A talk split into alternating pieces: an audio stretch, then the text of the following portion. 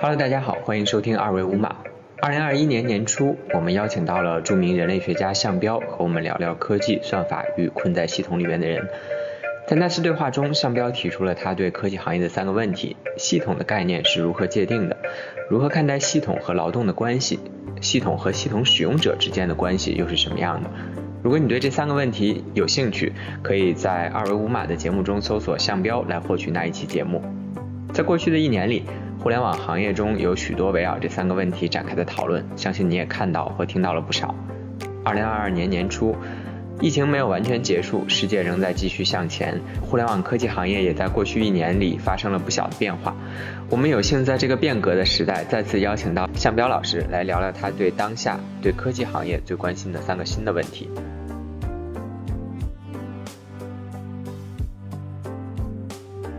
大家好，我是向彪。那么在去年是我第一次参加这个会议，我提出了三个问题，呃，得到一些读者的呃不同的意见，对我非常有启发。在今年，我也在提出三个问题，不一样的。呃，这三个问题是我最近在思考，同时也很可能会影响到我未来一段时间研究的。三个问题，就基本的研究主题和研究框架的，呃，三个问题，所以是非常希望听到大家的反馈，特别是科科技界的反馈，究竟这些问题，呃，第一是不是靠谱，呃，符合不符合现实？第二，这三个问题有没有生命力？也就是说，它会不会能够引导我们，呃，进一步的有效的思考？那这三个问题的第一个问题呢，就是我们是不是进入一个所谓的社会市场的呃一个历史阶段？如果说二十世纪我们主要考虑的是怎么样去避免一个市场社会，我想二十一世纪的一个挑战是一个社会市场的出现。市场社会或者说市场型社会，意味着我们的各种各样的社会关系，包括家庭、亲友、爱情，都被组织到一个市场的原则下面来，所以出现大规模的所谓商品化趋向。而社会市场或者说社会型市场，有在一定意义上是相反的，它是把整个市场变成了社会本身。比方说，你在交友软件上，你要找的那是真心的朋友，是真心的爱人，是纯正的爱情。但是你怎么去找？在找的过程当中，依靠的是这些社交媒体，是商业性渠道。然后在那个寻找的过程当中。你不管是有意的，还是那个算法无你不意你意识不到的，但是算法给你做的各种各样的，给你指标啊、加权数啊等等，我对这些细节不懂。呃，这个过这个行动过程，它又是一个高度商业化的手段，但这并不意味着你这个呃这个友情本身是被商品化了的。所以呢，社会型市场的意思，是不是把一些人社会关系变成商品，而是相反，是他要营造各种各样的社会关系，他是要鼓励你社会关系的出现，然后把它作为一个呃盈利的呃来源。这是第一个问题，关于这个社会型市场的概念。第二个问题呢，我在想，好，如果是有这么一个趋势的话，那究竟它背后的一个关键是什么？呃，或者说社会型市场的一个微观构造、一个微观基础是什么？我在想，人的关联性是不是一个今天社会性市场里面的一个微观构造基础，或者说一个？新的黄金或者新的黄油，呃，新的石油，呃，很多人都说这个数据是新的石油。我对这个说法一直不太明白，因为这个数据，它当然是大型这些呃呃平台公司、网络公司基础，但究竟这个数据本身是不是直接产生效益呢？呃，我就在想，那是不是人的关联性其实是比数据更重要？两点原因：第一，你数据怎么来的？大的数据并不是说呃一个抽象的一个呃进行推算形成的，大的数据，呃，它正是它是数据，它正是要从每一个个体上面来抽取。所以，它如果不形成这么一个人的关联性，我在这里提的关联性是指这个人和平台、人和这个计算机、呃服务中心，就是攫取数据的这个计计算机、呃运算中心之间的这个联系。如果没有这么一条条无数的这些细微的管道，那么你不可能有大数据的形成。第二，大数据形成之后有什么用？它一定要有反馈，一定要有，就是说盯准你，然后有针对性的对你进行投放信息，然后跟踪你的行为，甚至能改变你的选择啊，你的意识这样等等。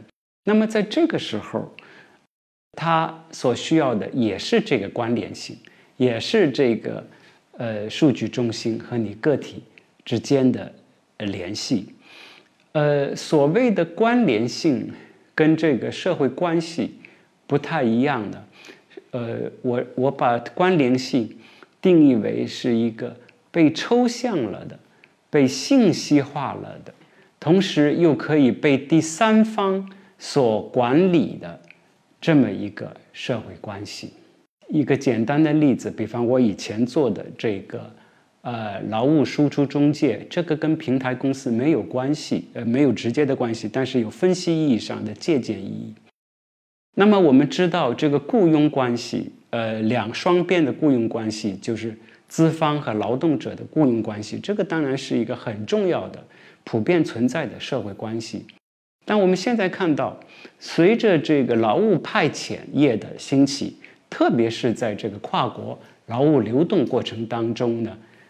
哎，这个双边的劳务关系、雇佣关系就被转化为一系列更加复杂的关联性。